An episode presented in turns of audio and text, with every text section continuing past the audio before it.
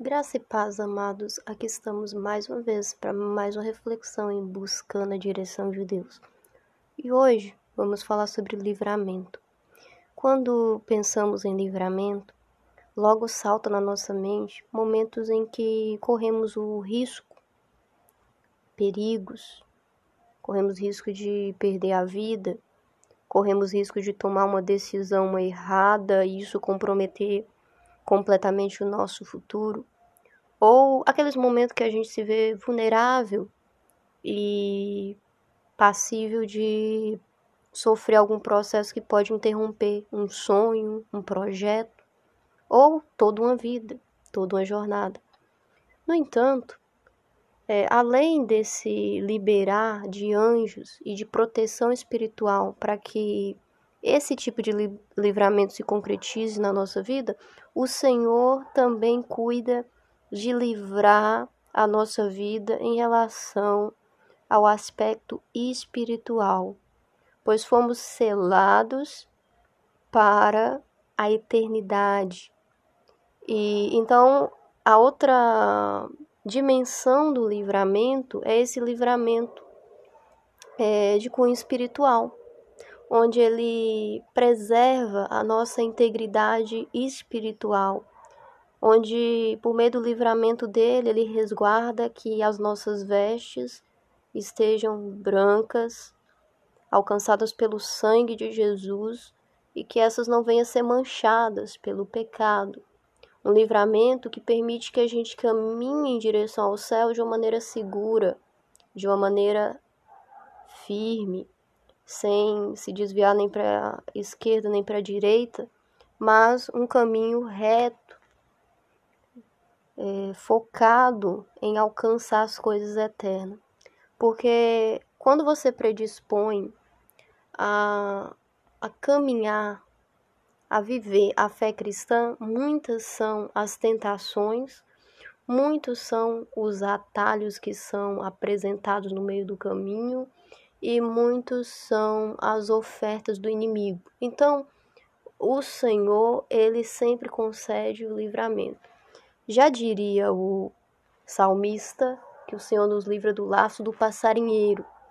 E para quem sabe, né, ou teve contato com com esse tipo de armadilha, laço de passarinheiro, é, a gente sabe que um, um caçador que tenta pegar um passarinho, ele é muito ele é muito sutil, né? Muitas vezes ele coloca ali no meio de muitas árvores um, uma uma vareta visgo, né? Vis, viscosa, onde o passarinho nem percebe que ali tem uma armadilha, ele assenta ali e quando ele vê, ele tá com as patinhas presas ali sem poder sair. Ou quando ele arma aquelas arapuca no meio de um mato, né? É uma arapuca de pau, madeira, e o passarinho inocentemente, né, vai ali para pegar o alimento e acaba não saindo mais com vida daquela arapuca. Então, o laço do passarinheiro envolve essa sutileza com que o inimigo tenta apanhar, tenta tragar a nossa vida. E quando a gente percebe, é, ou, ou na verdade às vezes nem percebe, já não há mais vida. Já não há mais vida espiritual, que é aquela vida que conecta com Cristo, aquela vida que fala com Ele, que escuta Ele, que anda com Ele, que conversa com Ele aquela vida que sente a presença dele, aquela vida que pulsa por ele. Então o inimigo ele é muito sutil. E em relação a isso, por nos conhecer, nos amar, é, o Senhor também concede esse nível de livramento. E quando a gente vai para a palavra, a gente encontra em Gênesis, capítulo 45, verso, verso 7, Moisés dizendo o seguinte: Pelo que Deus me enviou adiante de vós para conservar vossa sucessão na terra. e para guardar-vos em vida por um grande livramento. Aqui nessa nesse verso, a gente entende que né, né o que acontece? A gente entende que Moisés, é, quando ele conduz o povo à, à terra prometida, ele, né, a semelhança, a imagem e semelhança hoje que a gente pode ter, né, dessa, desse, desse conduzir à terra prometida, à Nova Jerusalém, ao céu, à eternidade, é Jesus Cristo. Então aqui é, a gente vê essa passagem no Antigo Testamento, mas a gente pode fazer um paralelo, porque lá Israel estava caminhando de uma maneira literal para a terra prometida. E hoje, eu e você, a gente caminha é, de uma maneira espiritual, mas a terra é real, né? E a gente também caminha, é para lá que a gente está indo. E aqui ele diz o quê? Eu vou adiante, é isso. Jesus vai adiante e é ele quem conserva é, a nossa. Né, para que a gente seja bem sucedido nesse percurso e a gente alcance a terra prometida. E nesse processo ele vai nos guardando, guardando a nossa vida é, sobre diversos livramentos. Aqui ele coloca sobre um grande livramento, e é sobre isso. É sobre um grande livramento, onde a gente consegue esse favor de Deus e a gente pode né, trilhar essa corajosa jornada. Em Êxodo, Moisés ainda diz: Porém, disse ao povo: Não tem mais, estai quietos e vede o livramento do Senhor, que hoje vos fará porque aos egípcios que hoje vistes, nunca mais os tornareis a ver.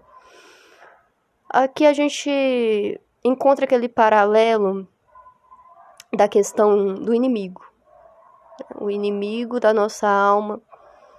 E aqui quando Moisés ele fala, né, sobre os egípcios, Nesse contexto específico, o Egito, né, onde Israel estava naquele momento, aponta para o mundo, né?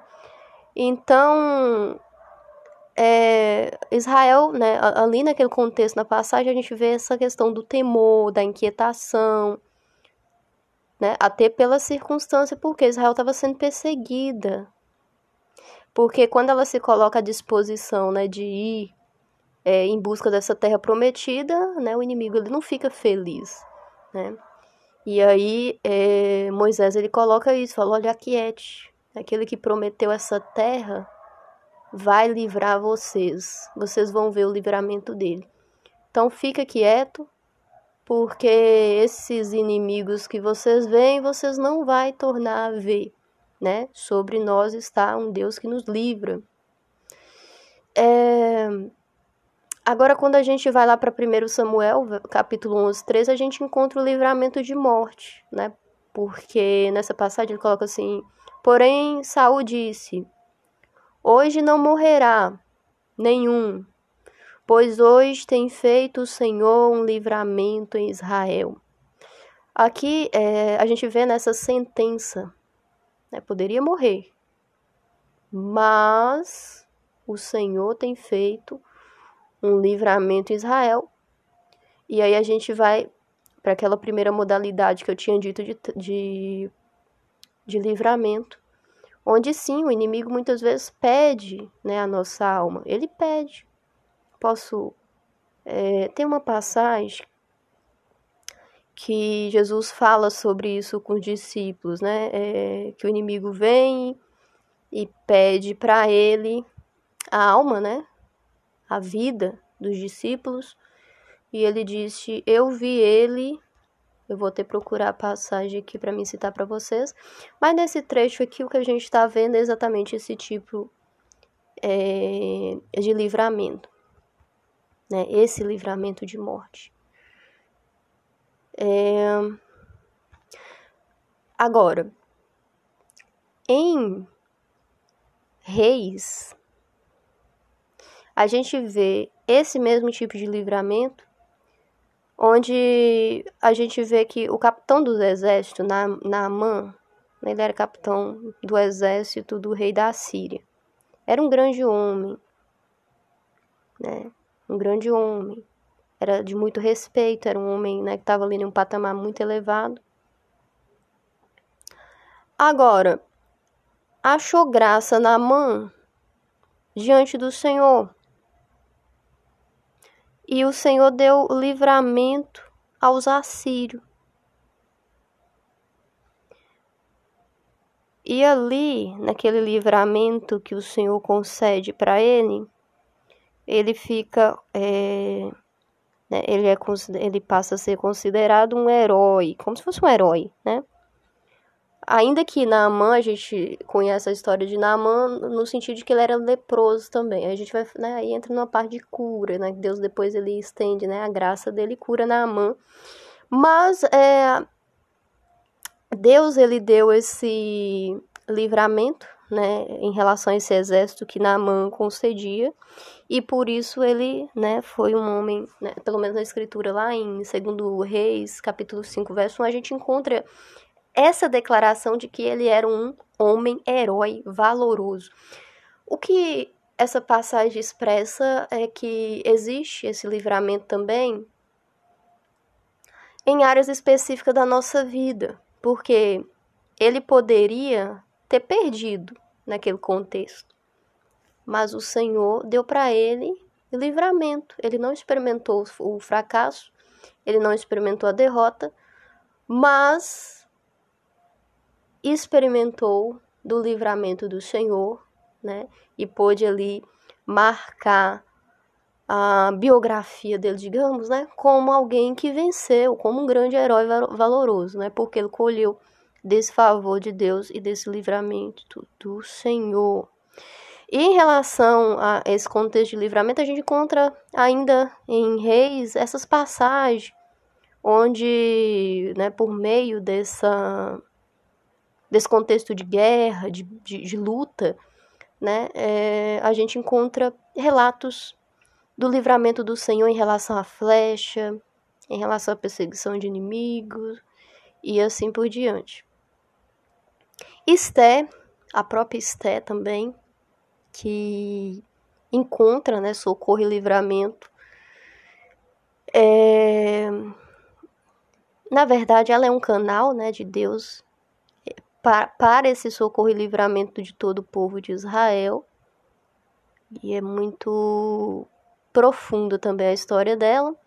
E no Novo Testamento, Novo Testamento em Hebreus, capítulo 11, verso 35, a gente encontra o relato que as mulheres receberam pela ressurreição os seus mortos, uns foram torturados, não aceitando o seu livramento, para alcançarem uma melhor ressurreição. E aqui é interessante que em Hebreus, na verdade, é, o contexto do livramento é mesmo, né, podendo ter é, escapado do contexto da perseguição dos primeiros cristãos, algumas é, não quiseram colher desse livramento, né, daquele primeiro tipo de livramento natural, né? Eu quero viver nesse contexto. Elas optaram por não. Elas preferiram perder a vida e testemunhar por meio dessa perda que elas estavam se entregando por amor ao evangelho e às promessas de Cristo, que naquela época não era aceita, né? do que colher do livramento. Deus poderia livrar, elas poderiam se livrar daquele contexto com vida? Sim, mas elas entenderam, não só elas, né? Vamos pegar a Inquisição. A, quando a gente visita a história da igreja, queridos, tem um livro que chama A História da Igreja. Eu recomendo seriamente que todos leiam aquele livro, porque a gente vê cristãos na cova dos leões, a gente vê cristãos indo para as fogueiras a gente vê cristãos indo presos, porque naquela época a perseguição política era muito grande. E a incompreensão também em relação ao evangelho era muito grande, entendeu? Era uma resistência muito grande. Porque a religião que imperava na época não aceitava aquela fé dos primeiros cristãos. Para eles aquilo era uma aberração. Hoje a gente tem o privilégio de poder cultuar o Senhor, de poder ir em uma igreja, de poder adorar, e a gente não quer, né? Lá não. Lá eles tiveram que enfrentar os reis e todo esse, esse sistema de perseguição. E muitos, né, na história da igreja, a gente encontra entregando a própria vida. Olha, é, tá diante de reis e os reis falam: olha, é, eu, eu, eu posso livrar você agora aqui dessa morte se você negar Jesus. E eles falam: não, não vou negar Jesus. Eu vou morrer confessando que é verdade esse evangelho. E essa é a realidade. É por isso que o evangelho ele venceu né, é, as barreiras e as resistências e chegou até nós, porque muitos foram os que abriram mão desse livramento natural, né, de poupar a própria vida, para poder testificar que Jesus é verdade. Ele viveu, ele deixou essa, essa história que a gente escuta, mas não, não é só uma história que ficou lá, não. É um. É ele mesmo, né? Ele mesmo. Então, assim, eu achei interessante trazer essa passagem de Hebreus nesse sentido, porque esses santos, né? Eles poderiam, santos é aqueles que é separado, né? Aqueles que todos nós somos santos. Se você crê em Jesus e está posicionado em Jesus, você é santo, você é separado.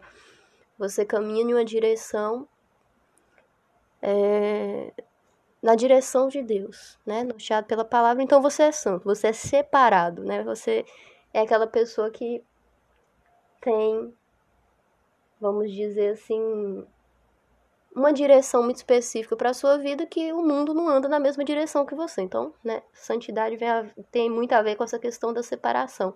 Esses primeiros santos, eles abriram mão desse livramento de morte, por exemplo, porque para eles era mais relevante, ou entenderam assim, né, ser mais relevante, morrer testemunhando de Jesus Cristo, do Evangelho de Cristo e graças né, a muitas dessas resistências é que reis é, puderam flexibilizar, né? Digamos, olha, chegou em um tempo que morreu tanta gente e a perseguição ela era tão terrível e as pessoas não abriam mão do evangelho que os reis se viram na obrigação de falar, olha, vamos deixar esse povo louvar esse Jesus crer nesse Jesus, já que eles não estão tá interessados em política, já que eles não estão tá, né, querendo tomar meu reinado, eu não entendo o que, que eles estão querendo, deixa para lá, não mate mais, não persiga mais. Deixa a religião ocupar o lugar que ela é, precisa ocupar. E aí eles tiveram um papel fundamental nessa construção.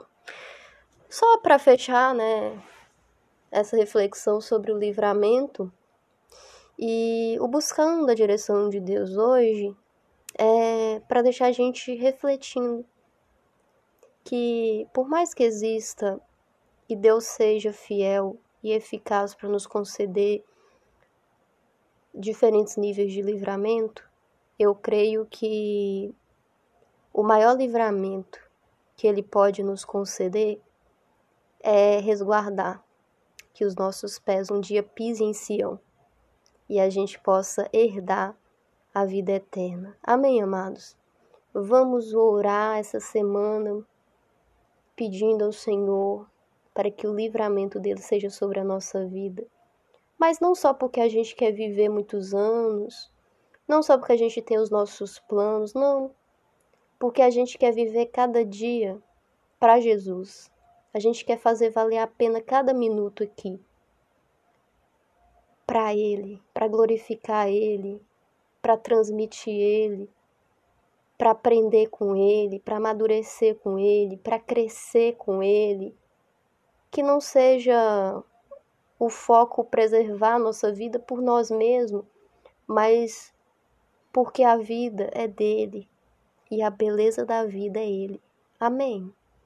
Espero que essa reflexão tenha abençoado a sua vida nos vemos na próxima reflexão. do Buscando a Direção de Deus, graça e paz.